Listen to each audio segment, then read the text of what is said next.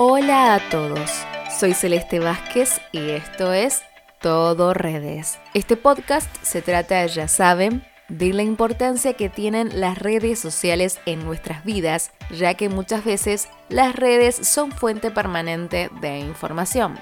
El COVID-19 sigue en este inicio de un nuevo mes, en tendencia en todas las redes sociales, marcando situaciones de la pandemia en el mundo dos noticias fueron remarcadas. Sucedió una en Argentina, y fue que el 25 de abril los detenidos de la cárcel de Devoto se amotinaron. La protesta la iniciaron un grupo de presos luego que se confirmara que un agente penitenciario dio positivo en el test de COVID-19. En algunos sectores del penal hubo incendios de colchones y rompieron las cubiertas de chapa que se encuentran en el techo. El foco de la protesta fue la petición a las autoridades que se testee toda la población de Devoto, incluyéndose junto al penal penitenciario, como medida de prevención para evitar la propagación del virus en el penal.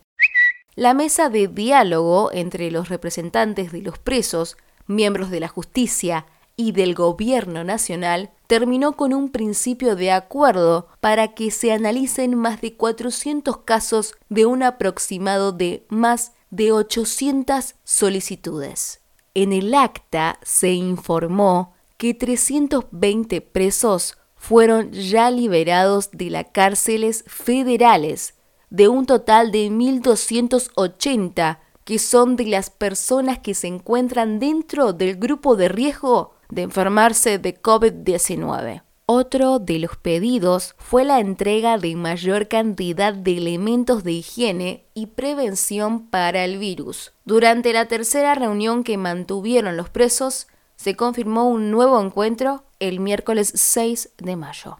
Y esto ocasionó que las redes sociales opinen en contra de las medidas de la justicia. Por algo están presos. Esto va a ser un debate en este mes de mayo en el país argentino.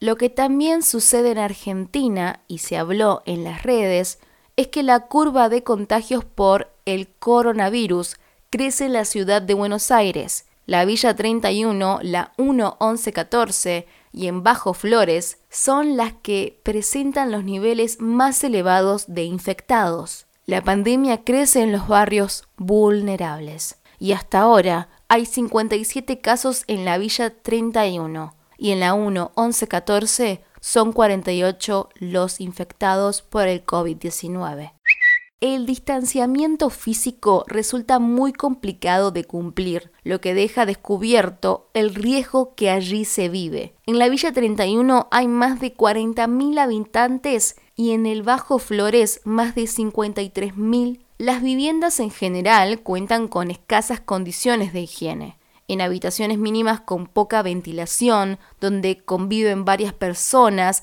y es difícil pensar acatamiento correcto de la cuarentena, que por otra parte golpeó las actividades laborales y provocó un aumento de demanda en los comedores comunitarios, reconocieron que no saben cuánto tiempo la gente va a quedar encerrada con la angustia. Hoy, en Argentina, los contagiados son 4.428, los muertos 218 y recuperados 1256.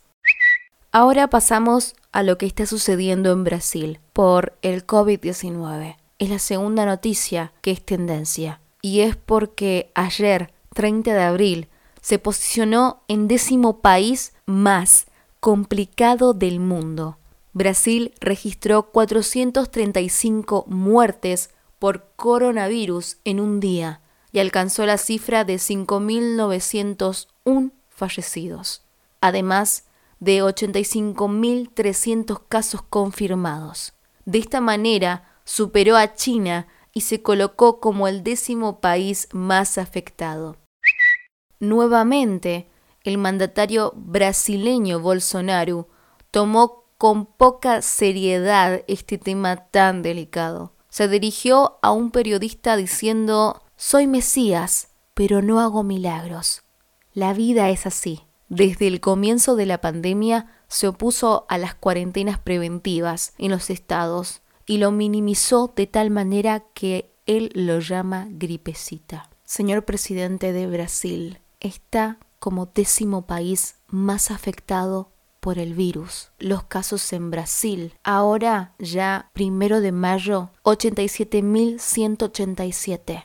Muertos 6.006. Y recuperados 35.935. No seas como Estados Unidos, de un Donald Trump que decía que estaba preparado. Y hoy es el país más infectado, con una cantidad de casos que ya superó a un millón y muertes 63.856. No es tarde, Brasil.